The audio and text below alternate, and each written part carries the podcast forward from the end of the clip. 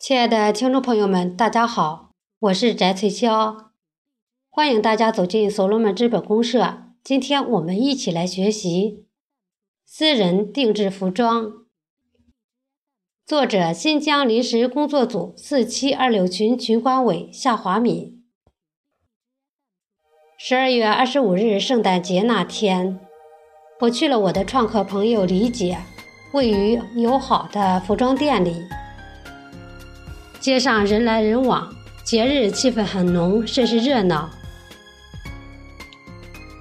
我进到店里，看到店内空荡，只有李姐自己在看手机。李姐见我来了，赶忙放下手机过来打招呼。我问她最近生意咋样，她无奈地摇摇头。她问我：“小夏，你咋有时间来了？”我说：“一呢，过来看看你；二呢，有事和你聊一下。你说吧，啥事儿？”李姐，咱们进入所罗门学习有一段时间了，我想写创可说，其他行业我们不懂。我们做服装这么多年了，现在服装太难做了，需要转型。我想针对目前的服装行业转型和你聊一下。看看你有何想法？太好了，小夏，我也有这个想法。你好久没来了，我先和你吐吐苦水吧。你说吧，李姐，我洗耳恭听。那我先和你说说目前服装行业的一些痛点吧。好的。我和李姐对面而坐，听她娓娓道来。小夏，我先和你聊一下我所感受到的目前的服装行业主要存在的问题。服装整体趋势下滑，大的环境实在不好，经济低迷，人们购买趋于谨慎。服装已经不是卖方市场了，已经趋向于买方市场。传统销售模式陈旧，服装发展这么多年，还是从工厂。品牌营销公司、总代理、分销商到消费者的传统销售模式，中间环节太多，费用太高。这些费用只有加在服装价格上转嫁给消费者，服装价格水涨船高，消费者望而却步，这样导致恶性循环，服装价格越来越高，越高越卖不掉。商家卖不掉，也就赚不到钱。库存量太大，服装都是提前生产的。每年的四五月份是服装秋冬季订货会，九十月份是服装春夏季订货会。全国各地代理商都会到厂家去订货，这些代理商会在厂家设计的款式当中，挑选适合自己地区销售的款式进行下单。厂家会根据代理商的订货单去生产加工。由于货品是提前订货生产，就会有很多的弊端。厂家只根据自己对市场的了解来出版。代理商虽是销售一线，了解顾客的需求，但他没有参与设计的能力，双方信息的不对称，很多时候产品迎合不了市场，这也造成了很大的库存。在市场这么低迷的情况下，库存很难消化掉，库存消化不掉，现金流就会出现问题，库存持续高涨，企业压力巨大，也造成企业很难转型扩张，租金高，成本大，房租呈上升趋势，年年看涨，这也加大了服装的成本，在友好。三十平米左右的店面，年租金已经达到二十四万，再加上员工工资和其他费用，每天的净支出就达一千元。每天至少销售要在两千五百元左右才能保持平衡。房租的高涨加大了服装的销售成本，让零售商苦不堪言。产品同质化严重，服装没有专利权。一旦有一款服装得到消费者的认可，成为爆款，就会有很多的厂商闻风而动，开始买版仿制，导致市场满大街都是同款衣服。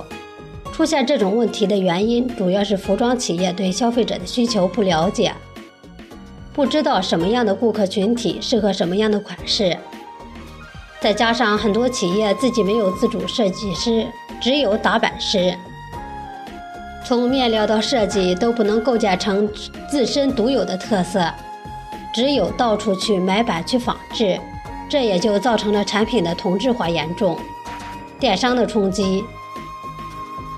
自从有了网购以后，人们的购物方式也发生了质的变化，不再局限于商场、专卖店和精品店。网上购物的便捷性和产品的多元化，也为消费者提供了更多的选择性。传统的服装行业挣的就是信息不对称的钱，电商的价格透明度无疑给传统服装业最大的冲击。李姐端起水杯，润润嗓子说：“这些是我所知道的。小夏，你也做了这么多年服装，这其中的很多东西你也应该看到了。”“是啊，能理解你的苦衷。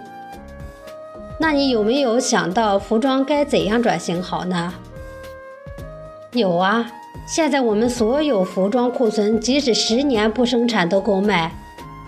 但虽然可以卖十年。”但谁又会买呢？款式已经过时，服装厂家还是要生产，不生产企业怎么生存呢？这样恶性循环，既浪费了资源，又浪费了人力和财力。据我做这些年的服装的经验，我觉得服装走私人定制是不错的发展趋势，按需定制、量体定制。衣服不但合身，而且又可以根据自身的气质可以单独设计。哈哈，李姐，你和我想到一起去了。怎么，小夏，你也这样想的？快说说你的想法。李姐，我也是酝酿了一段时间了。自从进入所罗门学习了产业互联网，更觉得服装转型的必要性。我前段时间通过朋友认识了一位服装设计师。我们在一起聊了一下，他很热爱服装设计这个行业，但现实并不像他想的那么简单。他说，他们每年毕业的学生有百分之五十以上选择了转行。他们到服装企业应聘，因为刚刚毕业，没有太多的经验，工资极低，自己设计的作品上不了 T 台，迫于生计，只有转行，很为他们可惜。如果有这样一个平台，能让设计师设计的作品变成成品，让顾客随意挑选定做，定做成功后会给设计师一定的信用值和数字资产作为奖励。信用值越高，说明设计的作品能被更多人的接受，作品被更多人定制，数字资产的奖励就会更高。数字资产可以消费，也可以提现。那么这些学生在上学期间也可以边学习边设计，设计的作品上传平台，有跟单定做的，就会得到信用值和数字资产的奖励。我也深知服装业的艰难，所以我也想到了服装的私人定制。是啊，花那么多钱供孩子上学，到头来专业不对口，这也是社会普遍存在的问题。如果真像你说的那样，让这些学设计的孩子们在上学时就可以把设计作品变成成品上传平台，有跟单定做就会有数字资产和信用值，这真是不错的想法。这样这些孩子们不但可以精进学艺实现梦想，还可以挣数字资产解决生活费用，岂不是一举两得？也许等到毕业时，他们可能已经锻炼成一个合格的设计师。他们毕业后也不会为工作和生活而发愁，到时一定是我们平台的专职设计师。这样不但为他们自己增信，也为系统赋予了能量。小夏，你这想法真是太好了。哦，还有小夏，那你有没有想具体怎么做呢？写创客说是有要求的，可社会化参与，释放隐形资源，价格与价值分离，可增进赋能，具有长尾效应，并且闭路循环。你是怎么构想的呢？赶紧把你的想法说一下。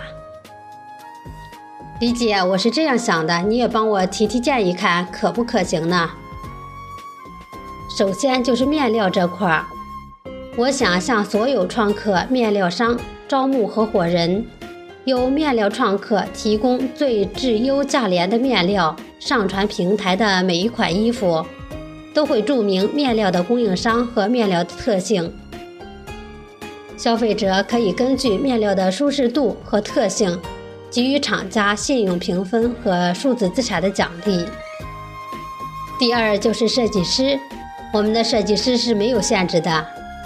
也许是在职设计师，也许是在校的学生，也许是退休的阿姨，也许是上班的上班族，也许是具有匠心情怀的传承者等等。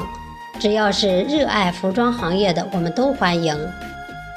第三就是运营这块儿，运营呢，我想分线上和线下两块儿。线下孵化器。在每个工作站都创建一个服装梦幻设计园，主要的工作是接收设计师的作品，有专业电脑打版师打版上传平台。在孵化器设有立体量衣试衣间，进入试衣间，从量体到试穿、选色到定做一体完成。未来的量体定做不再是由人来测量，是由大数据分析，这样制作出来的衣服更合身。试衣间的构造是这样的：进入试衣间，首先是先一面镜子一样的液晶显示屏，这块显示屏是和服装定制平台连接的，人体只要站在显示屏一米之外的距离，用遥控器点击量体。显示器就会根据人体进行 3D 立体测量，采集完数据后，会根据量体数据和肤色给予推荐最佳的适合款式和颜色。根据这些款选中的款式，只要点击试穿，衣服就会根据人体的测量尺寸，直接像照镜子一样穿在身上，颜色自由选择。当选中合适的款式和颜色时，点击确认定做，系统会自动蹦出提示：定做此款服装需要多少的面料和辅料，还有工费，合计共计多少元？如果确认定做，只要输入手机号和 ID 号，输入收货地址，点击确认付款。付完款后，所有的数据会直接发送到生产车间。生产车间只需要把这款衣服所需的面料按工序放入每一个机器人的制作平台上，机器人会根据工序制作成成衣，顾客只需要等待收货即可。线上平台支撑，把设计师和顾客全部区块链 IP 化。进入私人定制平台后，可根据自己的喜好挑选喜欢的款式进行定做。只要把身体的各个尺寸按要求输入进去，大数据就会自动分析尺寸，按体定做，只需确认定做并付款即可。如果在平台上没有挑到喜欢的款式，可以点击最近的设计师，数据会根据客户的 IP 地址为他推荐离他最近的设计师。他可以根据自己的诉求，让设计师为他设计款式，也可以约到离他们最近的线下孵化器，根据他的气质和身形为他当面设计。小夏，你的这个想法太好了，你的试衣间和生产机器人好神奇呀！如果定制衣服这么简单好玩，可以节省多少资源啊？那设计师的数字资产怎样获得呢？李姐，你提的问题可是很关键的哦。设计师的数字资产来自这几个方面：设计师设计的每一款衣服都会有衣服的编号，设计师的姓名和设计理念，顾客定制时都会输入编号，每跟单一套都会有相应的数字货币的提成，跟单越多，提成就越多了。如果是根据顾客的需要单独设计的，顾客会根据设计师设计的衣服满意度给予一定的数字货币奖励。如果是顾客自己设计的，但由于不会画设计图，由设计师帮忙的，顾客也会给予一定的数字货币奖励。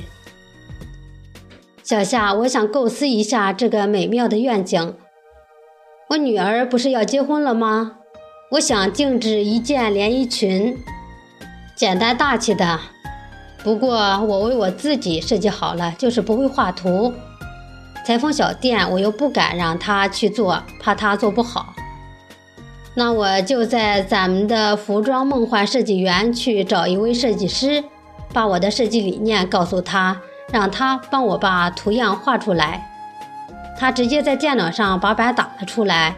设计师很用心的为我帮忙，我给予了设计师一定的数字货币。我在试衣间通过 3D 立体测量、选色、确认定制后，直接等待收货就可以了。收到货后，我觉得非常满意。我想做模特，把这件衣服上传平台。如果有跟单定制的，我就会有数字货币的奖励。女儿结婚那天，我穿着这件定制的裙装，在得到亲朋好友的祝福，同时我的穿着也得到了一片赞美声。都问我在哪儿买的，我说是在我们自己的私人定制平台定做的。他们都很感兴趣，非要让我带他们去。我把他们带到了我们的服装梦幻设计园。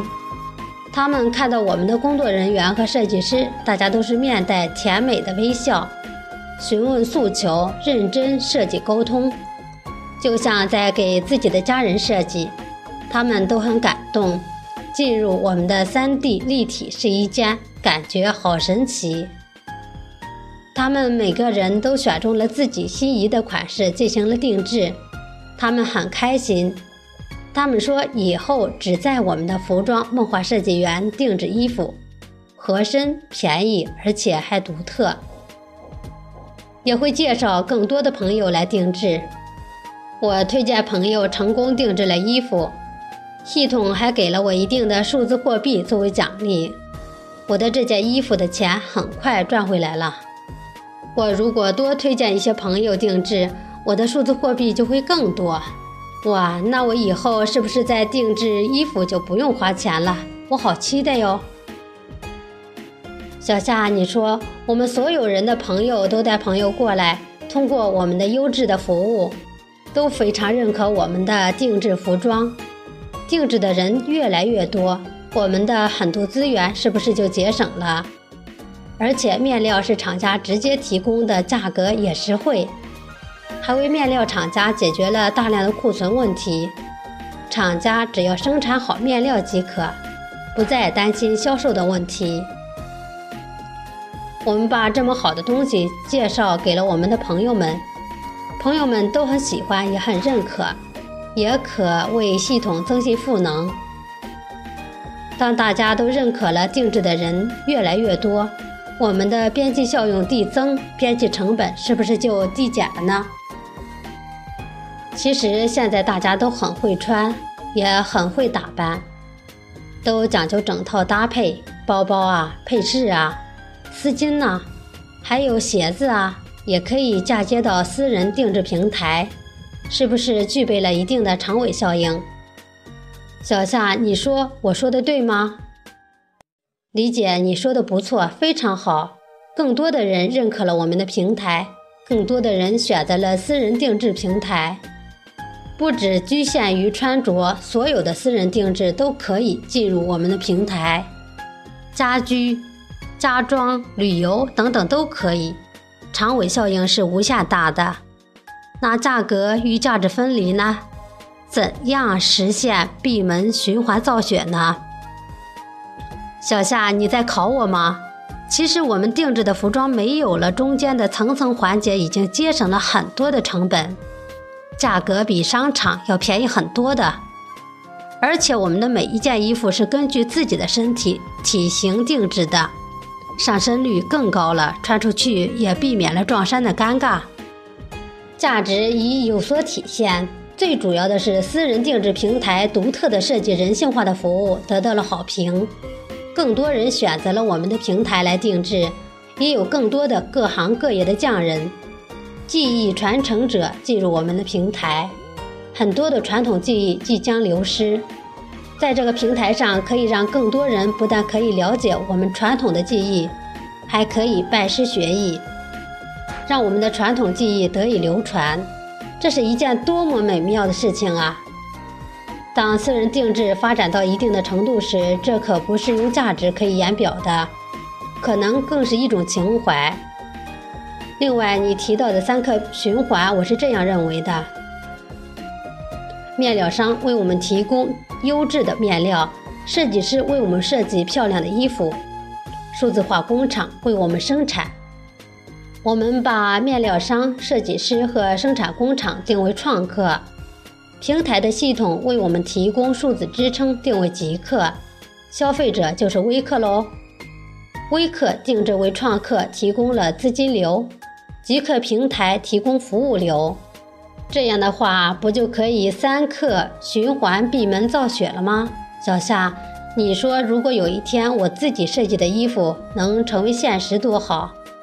我可是设计了不少了，就是在脑子里不会画图。我真希望能碰到一位懂我的设计师，帮我打出版来。哎，我太笨了。李姐，别着急呀，我相信那一天会到来的，要有信心。没事时再多设计几套衣服，有一天他们一定会变成成衣的。还有李姐，你在销售中有没有发现，现在的人穿衣已不再是为了遮羞和保暖，它更代表着一个人的身份和品味。你看啊，第一，现在中产阶级越来越多，他们的消费要求也越来越高，定制服装的独特性，他们肯定会喜欢。第二，现在的消费力量是八零后和九零后，这些消费者不在乎价格，他们更在意个性化、时尚化，别具一格是好的。第三，消费者的观念已经发生了变化，他们不再一味地追求品牌，而更趋向于实用性和性价比。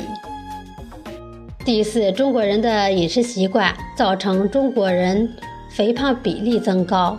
现有的生产无法满足这类人群的消费，他们更倾向于定制服装。